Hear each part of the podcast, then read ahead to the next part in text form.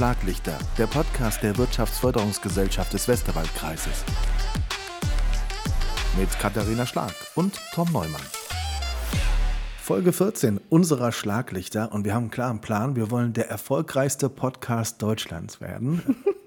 Das ist unsere Vision. Nein, unser Thema heute heißt Visionen, Mut zu spinnen. Liebe Katharina Schlag, herzlich willkommen, grüße dich. Hallo Tom, grüße Und dich. auch ein Hallo natürlich an Sie alle da draußen. Unser Zitat des Tages, They say I dream too big, I say they think too small. Was Der war gemein, dahinter? ne? Ja, ich äh, danke für die vielen THs. Mein Englischlehrer wird sich freuen. Ich hoffe, er hört zu. Nein, warum dieses Zitat, Katharina?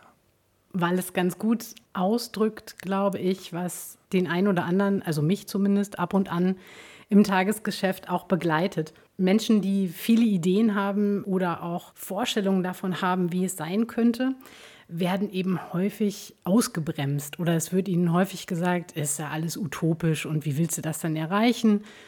Und ich bin ein großer Freund davon, zunächst mal größer zu denken. Also die Realität bremst einen erfahrungsgemäß eh immer wieder ein Stückchen ein.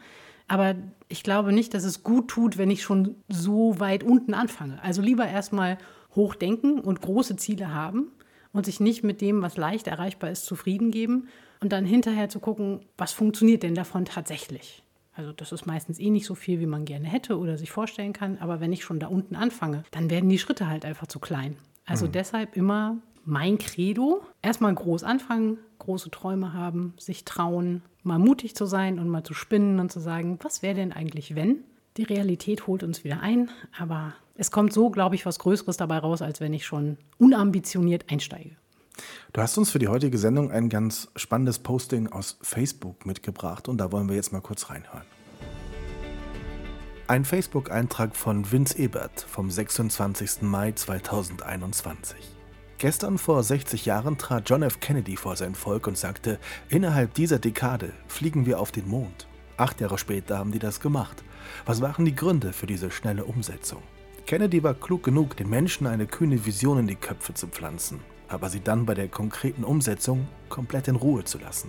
Natürlich stellte die Regierung ein riesiges Budget zur Verfügung, aber den Ingenieuren, Wissenschaftlern und Projektleitern wurde nicht vorgeschrieben, wie sie ihre Teams zusammenstellen sollen, welche Antriebstechnologie und welches Computersystem sie verwenden müssen oder mit welchen Zulieferfirmen sie zusammenarbeiten sollen. Kurz, er hielt Politiker und Bürokraten aus dem gesamten Projekt raus. Indem er den Experten komplette Freiheit gab, entfachte er unter ihnen eine beispiellose Kreativität, Innovationsfähigkeit und Leidenschaft. Und heute? Heute sitzen bei jedem Mini-Projekt 20 Controller, 50 Juristen, 10 Compliance Manager und eine Nachhaltigkeitskommission, die alle möglichen Potenziale, Gefahren und Risiken überprüfen. Und eine Gleichstellungsbeauftragte sorgt dafür, dass das alles politisch korrekt zugeht. Und so fliegst du eben nicht auf den Mond. So fliegst du nicht mal von Berlin irgendwo hin. Das war ein Posting von Vince Ebert, der das im Mai gepostet hat. Katharina, du hast es entdeckt bei Facebook. Warum hat es dich gepackt? Weil ich finde, dass es sehr anschaulich zeigt, dass wir so eine Tendenz haben, schon vorher zu gucken, was alles nicht geht oder uns so sehr abzusichern und bloß niemandem auf die Füße zu treten und einfach nichts falsch zu machen, dass wir uns einfach den Raum zum Ausprobieren komplett nehmen. Und wenn ich einfach eine, so wie er es auch beschrieben hat, wenn ich einfach die Idee von etwas reingebe, zum Beispiel bei mir, ich gebe eine Idee in mein Team und dann ziehe ich mich zurück und lasse die einfach mal arbeiten, in dem Vertrauen, dass die wissen, was sie tun, dann kriege ich, glaube ich, bessere Ergebnisse, als wenn ich so eine Idee reingebe und direkt mitliefere, was alles mhm. nicht funktioniert. Und direkt Kontrollinstanzen mit reinzubringen in diesen Prozess, beendet ihn eigentlich sofort. Das heißt, ich finde diesen Gedanken, einfach mal Raum zu geben und Dinge passieren zu lassen, sehr, sehr wichtig, auch für, für das Tagesgeschäft eigentlich in jedem Unternehmen. Ich brauche, glaube ich, diese Räume, wo das erlaubt ist und wo nicht direkt einer sagt, aber. Darf ich dich mal was Persönliches fragen? Klar. Was ist für dich eine Vision? Ähm, nicht, dass man dann zum Arzt gehen muss, wenn man sie hat, sondern es ist für mich persönlich ist es die Idealvorstellung, die ich von etwas habe. Also, wenn ich mir etwas vorstelle, was noch nicht so ist und ich merke, ich glaube, das könnte besser sein, als es jetzt ist. Und dann fange ich an, mir zu überlegen, was heißt denn das? Wie könnte das denn besser sein? Wie würde es denn aussehen, wenn es nach meinem Bild, Vision ist auch immer was sehr individuelles und persönliches, glaube ich, wenn es für mich ganz persönlich perfekt ist? Wie wäre es dann? Wie würde es dann aussehen? Und manchmal habe ich den Eindruck, dass sich viele Menschen das gar nicht mehr trauen. Einfach weil sie direkt sagen, das passiert sowieso nicht oder nicht dran glauben können, dass das passieren kann oder auch manchmal sogar glauben, das habe ich gar nicht verdient. So dieses, ne, warum soll mir denn sowas Gutes passieren? Und es birgt natürlich immer auch die Gefahr, wenn man sich darauf einlässt, auf diese Träumereien, dass man irgendwann erkennen muss, dass das nie passiert. Das kann natürlich passieren und dann kommt auch dieses Thema der Enttäuschung äh, mit da rein. Aber ich glaube, dass wir viele Chancen vergeben, wenn wir es uns nicht erlauben, uns diese Frage zu stellen, weil ich damit schon verhindere, verhindere, dass dieser Zustand überhaupt eintreten kann, wenn ich keine Idee und keine Vorstellung davon habe. Wann sollte ein Unternehmer, eine Führungskraft oder ein Mitarbeiter, wann sollte der eine Vision haben? Es gibt ja eben auch die Momente, in denen es gut läuft, in denen es rund läuft. Was verliere ich, wenn ich da nicht an Visionen denke? Also die Führungskraft hat im besten Fall immer eine Vision mhm. und hat immer eine Idee, wie ist mein Unternehmen im besten Fall wie ist mein Unternehmen im optimalen, im perfekten Zustand? Und wie gewichtig diese einzelnen Punkte, auch das kann noch, äh, kann noch ein Thema sein. Also wenn ich mir vorstelle, wie ist mein Unternehmen oder mein Team, wenn es perfekt ist, dann ist es produktiv, dann habe ich gesunde Mitarbeiter, dann habe ich Menschen, die gerne hier arbeiten, dann habe ich zufriedene Kunden, dann habe ich keine Lieferengpässe. Also das sind ja alles so Bausteine, die, die da eine Rolle spielen. Und wenn ich diese Vision für mich ganz klar sehen kann, dann kann ich das auch vor jede meiner Entscheidungen stellen und kann mich bei jeder Entscheidung fragen, bringt mich das dem Ziel näher? Also hilft mir diese Entscheidung jetzt dabei, wenn ich sie so oder so treffe, komme ich damit diesem, dieser Vision, dieser Idee vom perfekten Zustand, komme ich dem damit näher oder nicht? Das kann also im besten Fall auch eine Entscheidungshilfe sein. Jetzt hatten wir ganz viele Monate lang Corona. Wir haben es immer noch ein bisschen, aber die Pandemie läuft hoffentlich so langsam aus. Wir sprechen heute über Visionen und den Mut zu spinnen. Wie viele Menschen hast du in den vergangenen anderthalb Jahren in dieser Zeit getroffen, die angefangen haben zu spinnen? Auf eine andere Art, glaube ich, einige. Aber es gibt sie, auch in dieser Situation. Vielleicht sogar fast ein bisschen mehr als sonst, weil der Normalzustand sich einfach verändert hat und man dadurch auch eher geneigt ist, sich Gedanken darüber zu machen, wie hätte ich es denn eigentlich gerne anders? Also wie sollte es denn jetzt besser sein oder anders sein? Und ich glaube, dass so Zustände außerhalb der Norm solche Gedanken vielleicht sogar beflügeln können oder eher dazu führen, dass man darüber nachdenkt, was läuft denn eigentlich gerade alles schief und wie sollte es denn eigentlich sein? Oder was habe ich vielleicht auch zu verlieren? Es gibt durchaus ja Gründer, ähm, die ich auch in der jüngsten Vergangenheit getroffen habe, die gesagt haben, also was, was gibt es jetzt noch nachzudenken? Wenn du etwas probieren möchtest, dann doch vielleicht jetzt. Es gibt ganz bestimmt Gründer, die gesagt haben, also schlimmer als jetzt kann es eh nicht sein, so ungefähr. Genau. Und wenn es jetzt nicht funktioniert, okay. Also solche Rahmenbedingungen, wie wir sie jetzt haben, wie schon gesagt, können auch durchaus was Positives haben. Jetzt haben wir ganz viel über Visionen gesprochen. Was sind denn für dich Ambitionen? Ich glaube, die sind auch ganz wichtig und sollte man durchaus in den Kontext stellen, auch zu Visionen. Ambition hat für mich auch immer was mit der eigenen Leistung zu tun. Also wenn ich es so beschreibe, dass ich sage, die Vision ist das Bild vom Idealzustand, dann ist die Ambition mein Wunsch, das mit meiner Leistung und mit meinem Beitrag zu erreichen. Also da geht es dann für mich eher um die Frage, wie sieht mein Beitrag aus? Was kann ich dazu leisten, dass dieser Zustand erreicht wird. Also es ist im Prinzip etwas, wonach ich strebe und wo ich gewillt bin, persönlichen Einsatz auch zu leisten. Vision bedeutet immer auch, sich die Frage zu stellen, was wäre wenn? Wie wichtig ist diese Frage? Wie oft sollte man sich die stellen? Schwer zu beantworten, ähm, jetzt zu sagen, alle zwei Wochen. Ich glaube, es hilft manchmal, gerade wenn man sich gedanklich so in die Ecke manövriert hat. Also jeder kennt das irgendwie, dass man in so Gedankenspiralen einfach auch sich festläuft. Es fällt einem schwer, einen neuen Blickwinkel einzunehmen. Und da kann diese Frage manchmal sehr hilfreich sein sich einfach vorzustellen, okay, es gibt im Moment bestimmte Dinge, die verhindern etwas, eine Entwicklung zum Beispiel. Und da kann es helfen zu fragen, was wäre denn eigentlich, wenn das nicht so wäre? Wenn dieser Faktor weg wäre, was würde ich dann tun? Wie würde sich das verändern? Und dann schließt sich natürlich direkt die nächste Frage an, wie kriege ich das denn hin, dass mhm. der Faktor sich verändert? Es gibt viele Menschen, die sich diese Frage gestellt haben schon, was wäre wenn? Unter anderem hast du den Namen Henry Ford mitgebracht. Warum? Also Henry Ford ist in diesem Zusammenhang einfach sehr viel zitiert mit der Aussage, wenn du die Menschen fragst, was sie brauchen, sagen sie ein schnelleres Pferd. Mhm.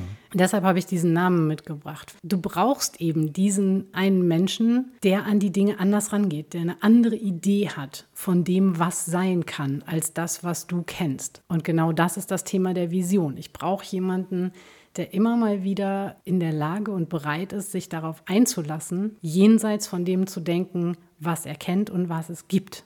Ich habe eine klare Vision. Wir hören jetzt rein in die WFG-Likes. WHU Knowledge. Wissen, das inspiriert. Es bündelt die Expertise der Lehrstühle der WHU und lädt zum lebendigen Austausch ein. Einfach mal reinschauen auf der Homepage der WHU unter dem Stichwort Knowledge. Visionen, Mut zu spinnen, heute unser Thema. Und ich finde, das ist ein ganz spannender Aspekt, den du uns da mitgebracht hast. Äh, wer fängt an aufzuhören? Erläuter uns das bitte. Das geht so darauf zurück, dass ich häufig von Unternehmen höre, die sagen, ja, aber die anderen machen das ja auch alle. Es geht dann teilweise um neue Märkte oder um neue Produkte und äh, man hat dann immer die Tendenz zu sagen, ja, wenn die anderen das alle machen, dann muss ich das ja auch machen. Und auch diese ganze Marschrichtung mit höher, schneller, weiter und immer mehr und immer besser. Zum Beispiel so ein Begriff wie Entschleunigung oder der eine oder andere erinnert sich vielleicht auch an die Slow Food Bewegung. Das waren einfach die ersten, die angefangen haben, Dinge etwas anders zu machen. Und wenn alle in diesem Strudel gefangen sind und sagen, naja, die anderen machen das aber auch immer und wenn es die anderen machen, dann muss ich es auch machen. Es muss irgendwann einer anfangen, damit aufzuhören. Also es muss einer diesen Kreis durchbrechen, damit sich was ändern kann. Und das meine ich mit dem, einer muss anfangen aufzuhören. Sonst rennst du einfach immer weiter in dieselbe Richtung. Ich erfahre das ganz oft, dass wenn ich mit Unternehmern spreche, dass sie Ideen haben ähm, und mir auch davon erzählen, aber eher so unterschwellig, so nach dem Motto, ja, ich habe da eine Idee, aber hm, hm, hm. und ich denke dann immer, Mensch, das ist eine tolle Idee. Mach dich nicht kleiner, als du bist. Passiert dir das auch öfters, dass du auf solche Menschen triffst oder dass du sagen möchtest, nein, denk ein bisschen größer? Ja, natürlich. Manchmal gehöre ich sogar selber zu den Menschen, die dann anfangen, sich Sachen wieder auszureden. Häufig meint man, wenn man eine Sache größer denkt, wird sie zu groß und man hat sie nicht mehr im Griff. Und ich glaube, dass das in vielen Fällen der falsche Ansatz ist. Ich brauche den Mut im ersten Schritt, die Idee so groß zu denken und so weit umfassend zu denken, wie es eben geht. Und zu gucken, was brauche ich dafür?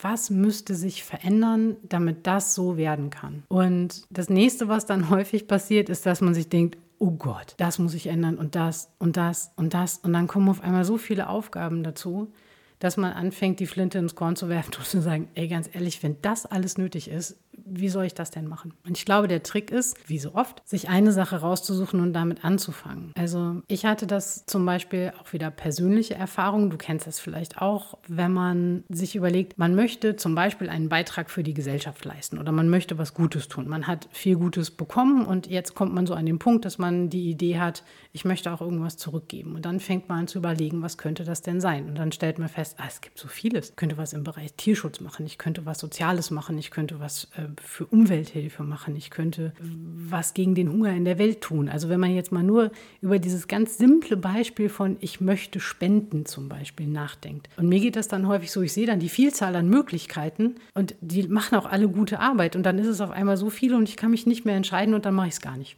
Das ist natürlich dann eigentlich der schlechteste Weg. Genau, das ist die schlechteste Entscheidung, die ich in dem Moment treffen kann. Und dann einfach für mich zu sagen, nö, ich beschäftige mich jetzt mal intensiver damit und dann gucke ich mal, ob das für mich funktioniert. Und dann gehe ich den Schritt und dann merke ich, ja, klappt. Und dann kommt der nächste, weil dann räume ich auch so Stück für Stück diese kleinen Steinchen, die ich da am Anfang alle in meinem Weg habe liegen sehen, räume ich so nach und nach einfach zur Seite. Und es ist, glaube ich, ein großer Irrglaube, wenn man denkt, ich alleine kann da gar nichts ausrichten. Wenn das alle denken, passiert nichts. Das passt sehr gut zu meiner Anschlussfrage. Wer darf denn eigentlich Visionen haben? Ich weiß, dass du jetzt sagst, die darf jeder haben. Ähm, aber wie kann man sie denn anbringen? Also Visionen müssen aus meiner Sicht heraus nicht immer in Chefetagen entstehen. Ist das ein falscher Blick? Nein, würde ich nicht sagen. Ich glaube, es ist wichtig, dass Führungskräfte eine Vision haben für ihren Bereich. Aber ich glaube definitiv nicht, dass sie die einzigen sein sollten, sondern ich glaube, dass es das Unternehmen bereichern kann, wenn viele Visionen da sind, die sich im besten Fall vielleicht sogar ergänzen. Kurze Pause. Wir hören rein in Wer hätte es gewusst? Wer hätte es gewusst, die Flugzeuge am Hahner Stock gehören zur Firma Kunz Aircraft Equipment, die Reifen, Bremsen und Bergungsequipment für Flugzeuge herstellt. Sie dienen zu praktischen Übungen im Rahmen von Bergungs- und Sicherheitstrainings, die von Flughafen-Crews aus aller Welt im Westerwaldkreis absolviert werden. Liebe Katharina, ich sag's nochmal. They say I dream too big. I say they think too small. Das war unser Zitat für heute.